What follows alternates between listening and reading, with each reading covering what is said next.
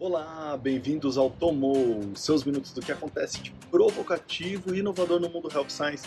Eu sou o PC e vocês encontram nosso conteúdo no IGTV, YouTube, arroba Paulo Crepaldi, ou em áudio, corre lá no podcast Vioral, tudo que eu cito aqui tá com os links no meu site, tá na descrição do YouTube, tá na descrição do podcast também, pra você fazer um clique direto uh, lá. Esperar o ônibus passar aqui atrás, porque eu vou trazer para vocês a dica do PC hoje, que vai para um filme que eu assisti que é o Viúva Negra, o filme que tem como estrelas a Scarlett Johansson, né, a belíssima Scarlett Johansson, vocês conhecem de vários filmes, mas também traz a, a britânica Rachel Weisz, que ela fez é, o Fiel Jardineiro, filmaço, é, mas vocês conhecem ela, eu sei que tem muita gente que fala, PC, eu não sou dessa geração do Fiel Jardineiro, mas vocês conhecem muito bem um outro filme dela que é a Múmia.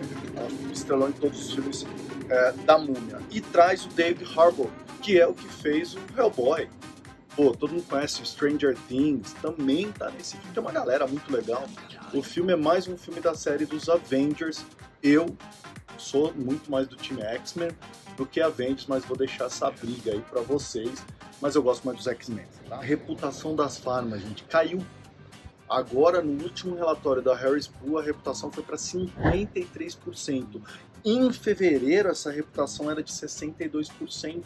Então a gente está vendo um drop na reputação. Então a reputação ganhou uma força com essa forma batalhando para fazer com que a gente saia da pandemia, com as vacinas, buscando tratamento, indicação, e agora ela começou a cair. Uh, o que eles falam que é, é esse desempenho que vem decrescendo, ainda continua positivo, né? 53%, mas que vem caindo, é porque as pessoas falam assim, em meio à crise, a gente não está vendo nenhum esforço da indústria farmacêutica em nos ajudar a adquirir os medicamentos que a gente precisa, nos ajudar a superar é, essa crise, que é uma crise financeira também, né? uma crise do bolso aí é, dos consumidores. Então, uma queda de 9 pontos de fevereiro para agosto. O link dessa, desse relatório da Harris você vai encontrar no meu site. Mais uma notícia, a Headspace fez uma fusão com a Ginger, que é a Headspace, para quem não conhece, é um aplicativo de meditação super legal, vale a pena baixar e fez uma fusão com a Ginger, que era uma empresa focada em terapia digital em saúde mental. Tá? Então, junção da Headspace com a Ginger formando agora uma grande empresa com foco na saúde comportamental e no bem-estar geral. Esse é um segmento que cresce muito, que é o segmento das terapias digitais em saúde mental. Eu ainda não sei porque as farmas aqui no Brasil não estão fazendo parcerias com essas empresas, tá? Para oferecer um serviço agregado à tua terapia medicamentosa. É um crescimento grande, vocês vão ver isso quando a gente falar mais para frente de terapias digitais, tá bom? A outra novidade, essa aí vocês estão vendo um vídeo curto aí, é o novo Fitbit que foi lançado, o The Charge 5, uh, que vem com todos aqueles features, mensura, uh, te ajuda a gerenciar sono, faz mensuração cardíaca, tem uma série de coisas legais que o app faz, mas veio agora para ajudar você a controlar o teu estresse. Olha que legal. Então ele tem um, um sensor chamado EPA, EDA, e esse sensor é, EDA, ele mede o nível de suor que está nas pontas do seu dedo, ó, pum. Você põe lá a pontinha do seu dedo, ele vai mensurando e depois vai te ajudando ao longo do dia a controlar isso através do batimento cardíaco. Bem interessante. Custo: 179 dólares aproximadamente o custo uh, do novo Fitbit. Saiu um novo relatório da Accenture sobre a adoção digital em healthcare. Eles entrevistaram 1.800 pessoas dos Estados Unidos e trouxeram dados interessantíssimos que o link também você vai encontrar no meu site. Eu vou começar primeiro com uma surpresa. A adoção da tecnologia na saúde não cresceu como nas outras categorias. Muito pelo contrário, de um ano para o outro, ela caiu em alguns segmentos, tá? A gente sabe que telemedicina é um dos segmentos que cresceu. Então, telemedicina, sem dúvidas, tiver um crescimento. Mas olha isso daqui, ó. 48% das pessoas disseram que nunca fizeram uma consulta virtual. Aí quando você pega um recorte das pessoas que têm doenças crônicas, aí você tem que 39% das pessoas com doenças crônicas já fizeram uma visita virtual. Mas você vê que há um crescimento, mas tem muita gente que nunca fez. Não sei se vocês já fizeram aí alguma consulta virtual. Apesar das vendas de wearable ter crescido, apesar das vendas de smartphones, a galera trocando de smartphone, ó, setembro tem o lançamento do, do smartphone 3, nós vamos acompanhar para ver o que, que, vem na área de saúde, tá? Para trazer para vocês também. Bom, olha o que aconteceu.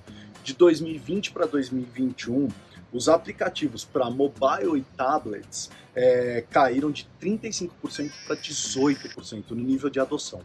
Tá? Os wearables deram uma crescidinha muito leve, foi de 18% para 20%. As comunidades e redes sociais caíram demais. 29% em 2020 para 12% em 2021 e as terapias digitais cresceram. Olha lá falando da terapia digital, de 3% para 10%. Então veja que ainda há um problema em adoção de tecnologia na área de saúde. O que acontece? Primeiro, que, que eles falaram? Né? As pessoas têm medo sua, dos seus dados vazarem. Esse é um dos grandes problemas porque eles não adotam a tecnologia. Mas também eles dizem que os médicos, as pessoas, os fornecedores, provedores de saúde, não indicam nenhum aplicativo, não recomendam, não, não usam esse tipo de tecnologia no seu dia a dia. Então o paciente, como não recebe nenhuma recomendação, fica em dúvida se funciona, não funciona, se deve usar, não deve, deve baixar é, ou não deve baixar. E por último, eles falam que as tecnologias precisam melhorar as informações sobre a saúde, ou seja, trazer melhores informações para que aquela pessoa possa realmente melhorar a, a saúde dela. O outro quesito nesse relatório é sobre experiência. Tá? Então, para quem sempre está de olho na experiência do paciente, na experiência, olha só, um de cada três pessoas disseram que nunca tiveram uma experiência negativa, tá? Com farmácias, com hospitais e com médicos. Então, olha só, né? É, 22% disseram que sua consulta não foi eficiente. E 19% disseram que o aconselhamento que o médico deu não ajudou ele nada. Então tem muito caminho para melhorar na questão de experiência é, do paciente, tá? O que torna para eles uma experiência positiva? 55% disseram que é quando o médico consegue explicar de maneira clara as condições e o tipo de terapia que a pessoa tem que utilizar. E 52% disseram que quando o médico ouve o que você tem para falar, então ele para para te escutar, não fica só falando, e aí te oferece um suporte emocional. Olha só, não estou falando nem de suporte medicamentoso. Estão falando que as pessoas estão carentes. Estou precisando de um suporte emocional daquele médico. Tá? Não é simplesmente ir lá e ele virar um robô de prescrição. O que, que a gente aprendeu com tudo isso? Que a tecnologia ainda não foi vista como algo que vai realmente ajudar as pessoas no seu comportamento da saúde. Então, tem muita coisa que a gente precisa melhorar. A maneira que a gente apresenta as tecnologias, que a gente desenvolve, deixá-las mais amigáveis, é, pedir para os provedores de saúde começarem a recomendar, explicar o que é bom, o que não é, ou seja, a gente precisa envolver os provedores de saúde na criação dessas tecnologias para que eles possam também usar. Né? Como que você vai usar? O que, que ele vai ganhar com isso? Eles precisam entender, tá todo mundo muito reticente em relação a isso, tá certo? Então olha só, todas as segundas-feiras uma maneira rápida para te provocar e atualizar. Envie comentários e sugestões e aí. Tomou?